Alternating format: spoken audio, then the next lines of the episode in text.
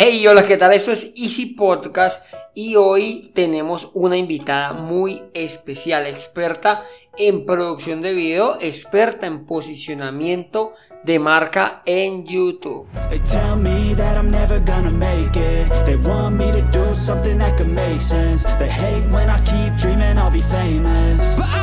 Bienvenidos a Easy Podcast, el podcast, el programa donde hablamos de marketing digital y tecnología en tu idioma. Quiero recordarte que en asisten.co tenemos desarrollo web, marketing digital y ahora cursos online con todo lo necesario, todo lo que necesitas para el marketing online para emprendedores. Esto lo encontrarás en cuemon.com. Y sin más, comenzamos.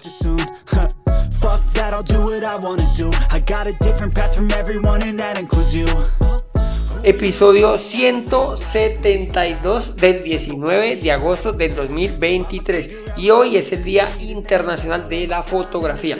Hoy, aunque no es exactamente, está ligado el Día Internacional de la Fotografía con el tema que hablaremos hoy acerca del video. Sin embargo, pues hoy se celebra el Día de la Fotografía gracias a Luis Daguerre, quien inventó el daguerrotipo que permitía capturar un momento a través de un proceso químico. Esa sería como, como la explicación súper sencilla, pero básicamente funcionaba mediante una placa de cobre plateado a vapor de yodo, creando una capa de yoduro de plata sensible a la luz.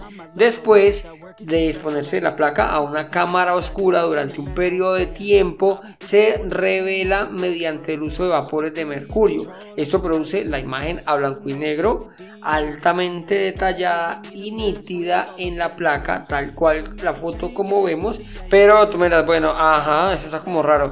Para que te hagas una idea, yo me puse a hacer la tarea y es como si, no sé si alguna vez lo experimentaron, hicieron ese experimento de escribir con un limón y luego se podía ver con una luz ultravioleta, pues básicamente funciona igual. Lo que hacía era en como en un espejito para que nos hagamos una idea que era la placa, pues se reflejaba, se capturaba allí a través de un proceso químico, hacía que se plasmara lo que se transmitía o lo que reflejaba este espejito. Básicamente es eso, ¿no? Es como si escribiéramos transparente y luego a través de un proceso químico ¡prum! resultaba la foto. Bueno, total, así que desde aquí un saludo a todos esos fotógrafos que son capaces de capturar esos momentos únicos en los cuales no es simplemente una imagen, sino que nos traslada al sitio, nos, nos mete en el contexto de la fotografía. Bueno, no me enrollo más y ahora sí, como dijo el dermatólogo, al grano. Bueno, hoy tenemos una invitada muy especial, Sara Panacea es experta en posicionamiento de marcas en YouTube. Eh, hola, Sara, bienvenida a- al programa, ¿cómo estás? Hola Andrés, muy contenta de estar por aquí y de charlar un ratito contigo.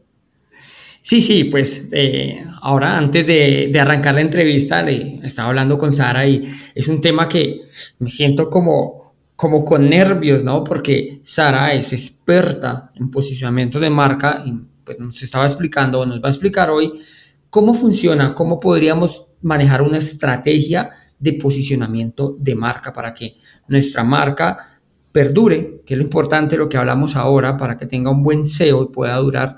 Y pues todo esto se hace en YouTube. ¿Correcto, Sara? Totalmente correcto. si quieres profundizamos o lo que tú Sí, digas. pues sí, no, hablábamos del tema de hoy, hay muchas plataformas y todos queremos como, como aparecer en todos, apareció una nueva red, apareció esta nueva plataforma, esta, y yo quiero estar allí, yo quiero también aplicar acá, pero bueno, aquí ya, cuéntanos tú, por favor, nos ilustras, ¿qué podemos hacer? ¿Cómo podemos mejorar nuestro posicionamiento? ¿Cuál sería la estrategia correcta, por decirlo de alguna manera, bajo tu experiencia? Que no es poca, según tengo entendido, nos cuentas un poquito de tu experiencia y por favor, ahora sí, todo tuyo el micrófono. Pues a ver, yo es que sobre todo empecé, pues igual que empezamos todos con las marcas, ¿no? Cuando tuve la, mi productor audiovisual, ma- ya, ahora ya 2010, sería por el 2010, pues claro, me introduje en todo esto del marketing, la promoción, el posicionamiento y demás. Y era como nos pasa a todos al principio, de hay que estar en todas partes, porque hay que tener mucha visibilidad en todos sitios, todo el mundo te tiene que conocer, si no estás en internet no existes y tal.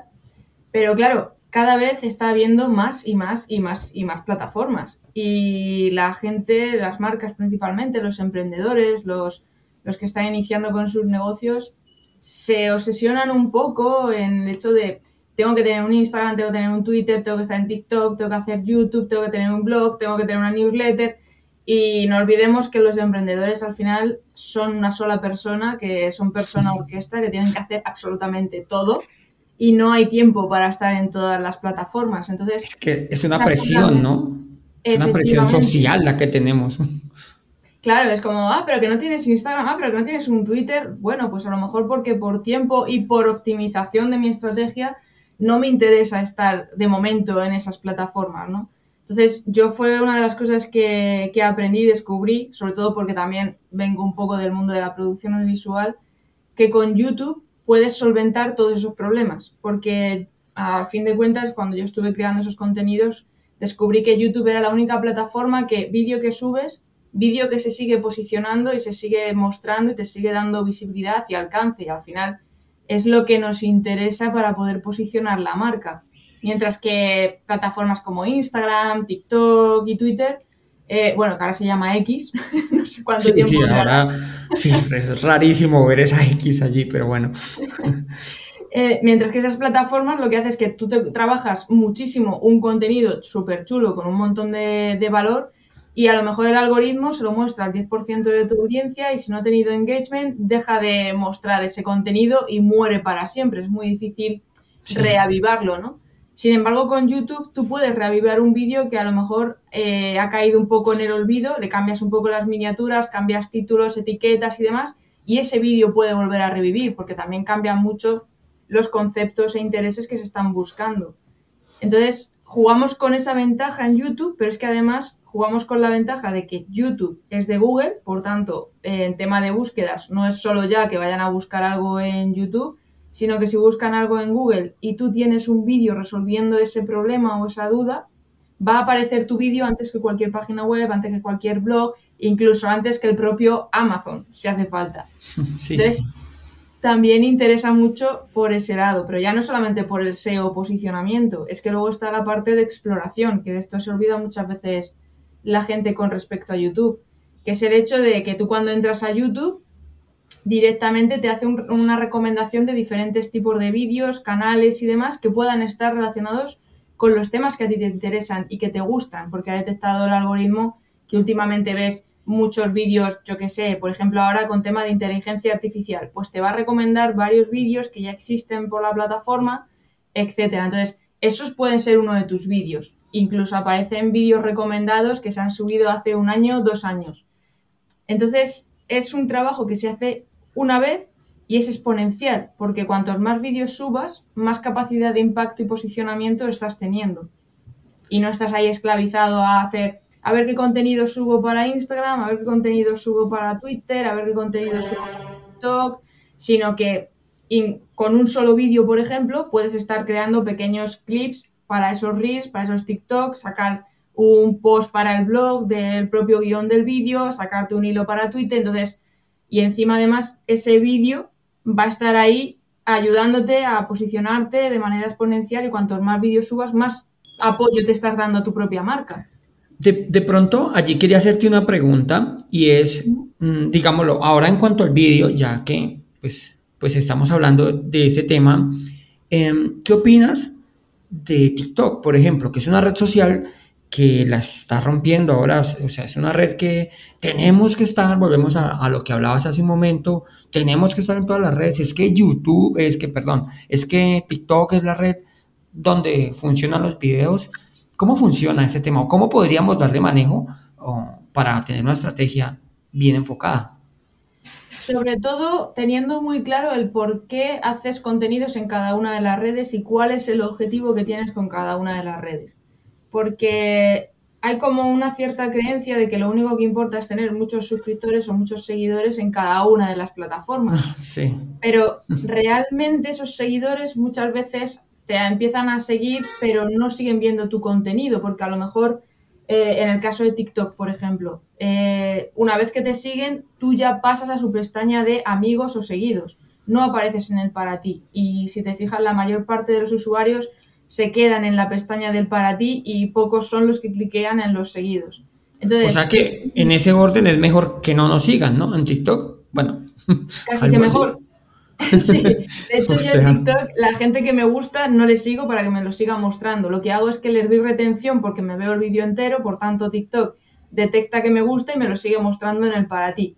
Pero si yo les empiezo a seguir, de repente desaparecen de, de mi muro o de mi feed e incluso se me olvida que los estoy siguiendo. Hay veces que me meto en la pestaña de amigos o seguidos y digo, hostia, es verdad, si yo estaba siguiendo a esta persona, pues ni me acordaba, porque no me está provocando ese impacto. Entonces, hay que saber el cómo y por qué estás en cada una de esas plataformas. TikTok está muy bien para esto, para tener alcance, para tener visibilidad, para que la gente eh, le puedas provocar ese, ese impacto, pero es verdad que para posicionar la marca como tal es un poco más complejo simplemente por el mood con el que, con el que la gente consume TikTok. O sea, la gente consume TikTok en el modo de mm, dame entretenimiento mientras estoy haciendo otra cosa o mientras de repente me llega una notificación de WhatsApp y leo el WhatsApp y tengo tu vídeo ahí de fondo un rato. O mientras estoy esperando el autobús hay ruido, no te estoy ni escuchando, pero bueno, el subtítulo más o menos algo me entero, tal. Entonces, pasa lo que pasa, que luego dice, sí, yo vi un vídeo en el que hablaban de esto, pero no me acuerdo quién era quien lo publicó. Claro, oh. ¿qué impacto tienes con eso al posicionar tu marca? Casi nulo. Sí, claro, allí realmente estás perdiendo un trabajo que puede ser importante, ¿no? Para la edición, preparación, todo. Que está muy guay porque lo que te digo, al final es un impacto, pero te interesa que ese impacto lo aproveches para llevártelo luego a tu casa. Tu casa puede ser que hayas hecho, por ejemplo, lo que hablábamos antes, de coger un pequeño clip de un vídeo largo y les dejes con la curiosidad de ver cómo acaba ese clip. Pues ya les llevas a tu canal de YouTube y ven el vídeo largo. ¿Qué pasa que si ven ese vídeo largo en lugar de quedarse solo con el vídeo corto de TikTok? Que tú tienes más posibilidad de comunicarte con esa persona que hay al otro lado de la pantalla. Porque es más largo, está en un mood mucho más asentado, más tranquilo, más de me voy a sentar a ver este vídeo que dura 5 o 10 minutos y no es un vídeo de menos de un minuto que me lo tengo que ver, que me lo puedo ver rápido y, directo. Entonces impactas mucho más y te puedes diferenciar mucho más a la hora de comunicar y explicar tu nicho, por decirlo de algún modo, o lo que te quieras estar comunicando, porque al final nuestra diferenciación a modo de emprendedores o, o a modo de empresarios o de negocios o marcas es el hecho de cómo entiendes tú tu nicho. ¿Qué es lo que te diferencia a ti del resto de todos los que están hablando sobre tu, sobre tu sector? Entonces, en un minuto es muy difícil que la gente enganche tantísimo a algo como Que lo entienda por completo, ¿no? Exactamente. Entonces, TikTok viene muy bien para eso, como primera fase de esa captación de, tu, de tu embudo. Pero entonces, pero entonces era lo que hablábamos eh, pues detrás de, los micrófonos. El tema es de, vamos a hacer un contenido grande para YouTube, que este nos lo va a posicionar, lo va a servir para SEO, las búsquedas, bueno, nos va a dejar el contenido allí fijo. Y además, pues vamos a sacar los shorts, los, los pequeños trocitos, por decirlo así, para montar en las diferentes plataformas. Si TikTok la está rompiendo, pues tiene pues estas, no sé, cualidades, por decirlo de alguna manera, que hace que nuestro contenido no lo deje en otro lado, en otra pestaña. Eh, ya ni te pregunto por Instagram, ¿no? O sea, Instagram sí que es cierto que pasamos como una, como una cometa de esos, fugaz. Sí. Sí, Instagram empezó muy bien, era una plataforma muy interesante, pero no sirve para ese alcance o ese posicionamiento. Te puede servir yo normalmente a, los, a mis clientes lo que les digo es de utilizar eh, Instagram principalmente para mantener informados del día a día a su audiencia, los que realmente son súper interesados en lo que estás haciendo, el detrás de cámara, el background de, tu negocio, que quieren saber un poquito más de tu día a día, conocerte más como persona. Eh, porque al final, si te fijas, lo que más tendemos a consumir en Instagram ya no es tanto el contenido como tal, sino las stories. O sea, ya no vamos tanto al feed, que antes era como, no, es que tienes que tener una estructura en el feed que quede bonito y fácil de ver. Ya no vamos a ver el feed, vamos a ver las stories directamente, porque es mucho más natural, que viene un poco de todo esto de TikTok y demás, es mucho más natural y te permite conocer a la persona que hay detrás de la marca. Ya no es tanto el postureo el mira qué foto más bonita, mira qué vídeo más currado, no, no, van buscando el saber qué hay más allá de la perfección tuya. Y además es lo que decimos, que al final un post en Instagram eh, llega al 10% de tus seguidores y si no ha tenido engagement o no ha tenido movimiento o interacción, Instagram mata ese post. Por muy bien que te lo hayas trabajado, por el diseño tan bonito que hayas hecho, por la super edición que te hayas trabajado, lo mata. Sí, qué triste. y a esa parte, a esa parte de pronto quería, quería llegar. El tema de la edición. Personalmente, como te comentaba, pues hay un tema de que no me siento muy cómodo em, en el tema, uno, de grabarme. Y la otra, pues bueno, es que si fuera así el supermodelo, pues mira, ahí sí me muestro porque va a tener más alcance. Pero, ¿qué nos dirías o de pronto qué consejos hay, ya que, ya que tú controlas este nicho, em, para las personas que así como yo nos da como un poquito de, de, de, vergüenza, ¿no? En hacer el video. También tengo el temor de la edición. Te comentaba que de pronto para mí es más sencillo editar un audio que editar un video o siento yo, tengo esa percepción? Pues en tema de, primero, para el tema de salir en cámara, todos hemos pasado por ese proceso. o sea, la cámara nos da miedo absolutamente a todo el mundo, pero porque tenemos unas expectativas eh, demasiado elevadas. Es como que nosotros mismos no estamos conformes con nosotros y claro, pensamos que los demás pues van a pensar, van a decir, van a tal. Y sin embargo, eh, cuando te lanzas a hacerlo, descubres que todo era cosa de tu cabeza, que nadie va a pensar lo que tú estabas pensando que iban a decir o pensar, que nadie se ha dado cuenta en, en, ese pequeño defecto que tú te estás viendo todos los días en el espejo, que dices, ya verás, como esto me lo van a destacar en algún hater en algún momento. Nadie se fija en esas cosas. Y sin embargo, el salir en cámara te permite conectar mucho mejor con una comunidad, porque al final no olvidemos que el tema de posicionar una marca, el tema de crear una comunidad, es como una relación cualquiera. Entonces, tú no puedes hacer una relación de amistad o una relación de pareja si no le ves expresarse más allá de lo que es la voz, porque una mirada te dice mucho, porque una, un movimiento de manos te está indicando mucha información también, te puede caer mejor o te puede caer peor o a lo mejor estás soltando un chascarrillo o un sarcasmo eh, en tu frase del guion y entonces le haces un pequeño guiño mientras lo estás diciendo y ya le estás metiendo en el juego. Exactamente. Entonces eh, te da muchas ventajas el salir en cámara y al final la gente te empieza a considerar como parte de su día a día. Más que el escucharte solamente, si te están viendo, al final te ven como un amigo que, bueno, no tan conocido presencialmente, pero sí que es verdad que se meten como en una cierta dinámica de consumo, de decir, es que hoy sube vídeo eh, Sara y no me lo puedo perder, porque es que, yo qué sé, es mi momento de desconexión del trabajo o es mi momento de formación y me viene muy bien para esto o lo otro. Entonces, el soltarte ese miedo, la única manera de lograrlo es empezando a hacer. Y lo bueno es que cuando empiezas un canal de YouTube en el que vas a empezar a mostrarte en cámara desde cero, es que tienes cero personas que te van a ver. Por tanto, hater no vas a tener por ningún sitio. Y para cuando te empieza a llegar gente, tú ya vas a ver. Tienes controlado el tema, ¿no? exactamente.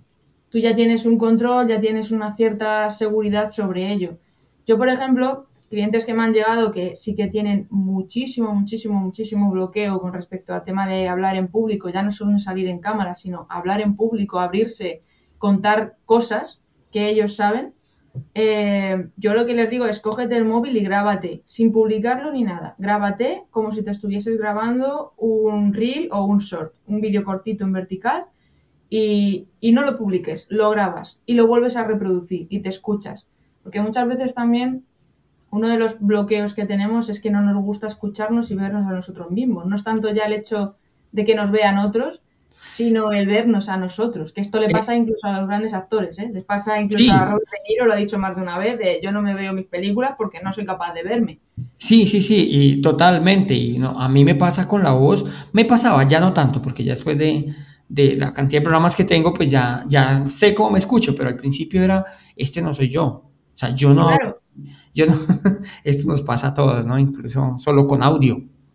Claro, pero mira, tú lo has dicho, al principio te costaba escucharte a ti mismo, pero luego a base de hacer un episodio y otro y otro y otro, pues ya se hace como de normal, ¿no? Sí, ya no es sí. tanto el impacto de escucharte a ti.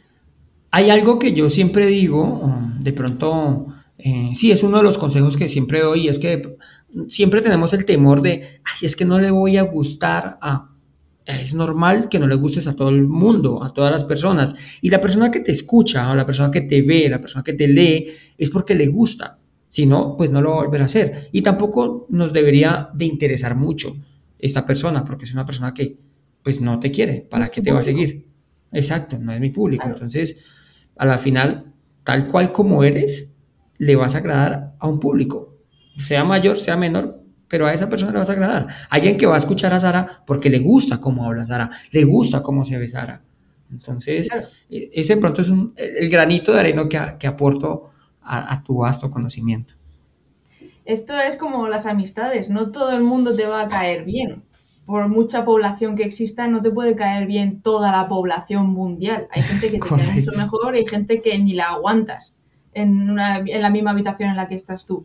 Pues Internet es un poco eso, pero a lo bestia, porque tú piensas que si tú tienes unos gustos y tú tienes unas aficiones y unas manías, créeme que alrededor del mundo hay otros tantos miles que tienen las mismas cosas Las que comparten. Total. Entonces, lo único que tienes que hacer es llegar a esas personas.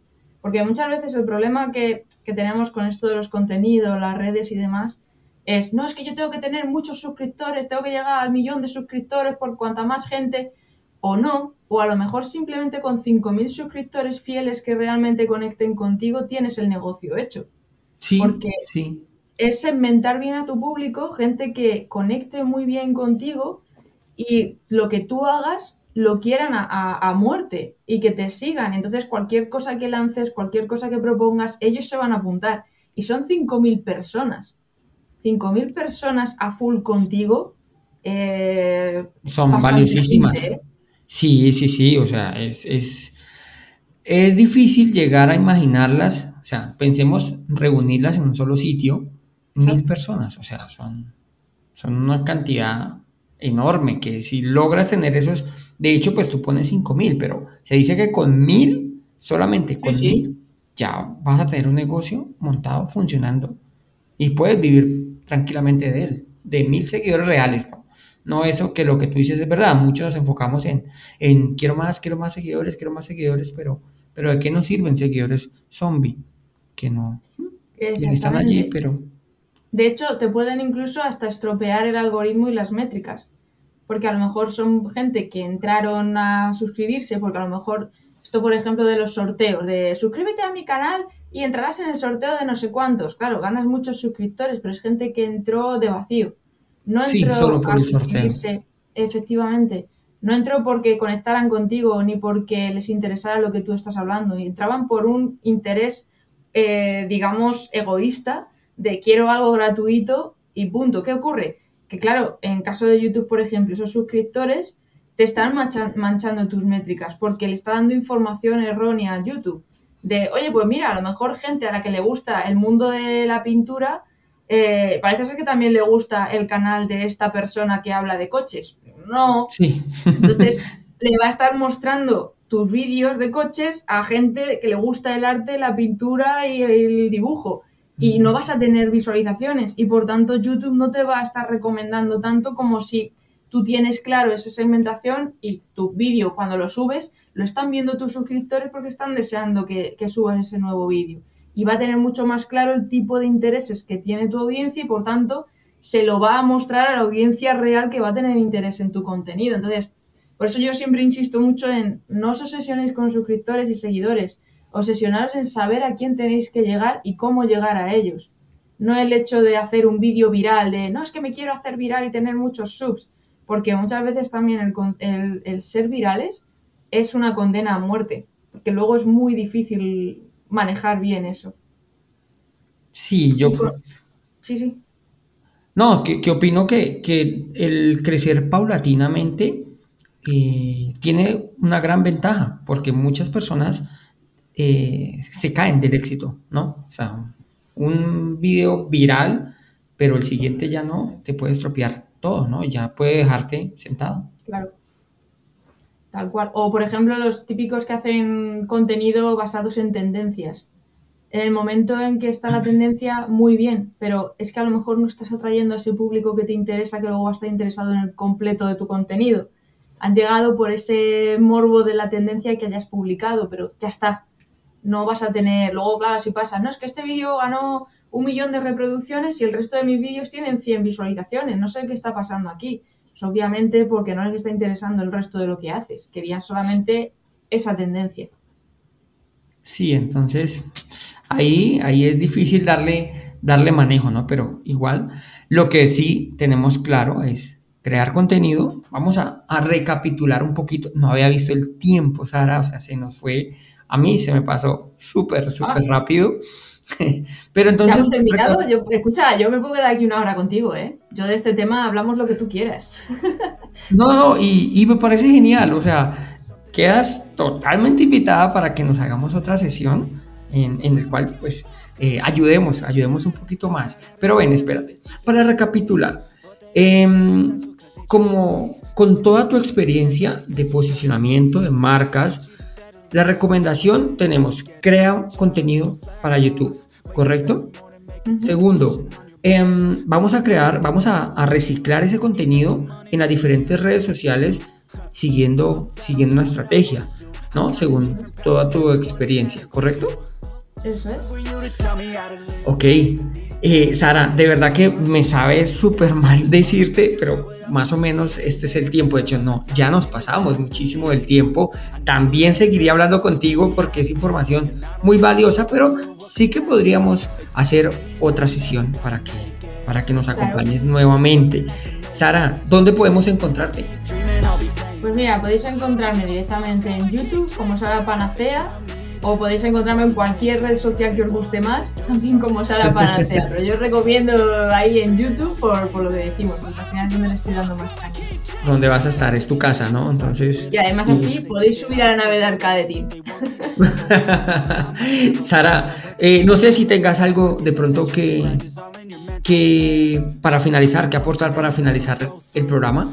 Nada, que ha sido un lujazo, se me ha pasado el tiempo volando. Parece que hemos puesto la velocidad de la luz en la nave de Arcade. Sí, yo tampoco me he dado cuenta que llevemos casi media hora aquí, pero eh, que acepto esa invitación a volver cuando tú quieras, agendamos y seguimos hablando de todo esto de YouTube porque hay mucha chicha de la que podemos hablar. Mucha tela que cortar, ¿no? Bueno, Sara, muchísimas gracias por venir aquí al programa. Claro que sí, vamos a, vamos a coordinar nuevamente. Espero que tu gatico esté mejor. Por ahí me di cuenta que estaba en cirugía, ¿no? Era un Ya gato, ¿cierto? sí. Sí, sí, sí. Ya Bueno. salió todo bien, ya el susto por lo menos, ya recuperarse. Oh, bueno, genial, genial. Bueno, Sara, muchísimas gracias nuevamente y claro que sí, ya nos veremos nuevamente por aquí en el programa. Muchas gracias, Andrés. Vale, que estés muy bien. Chao. Chao.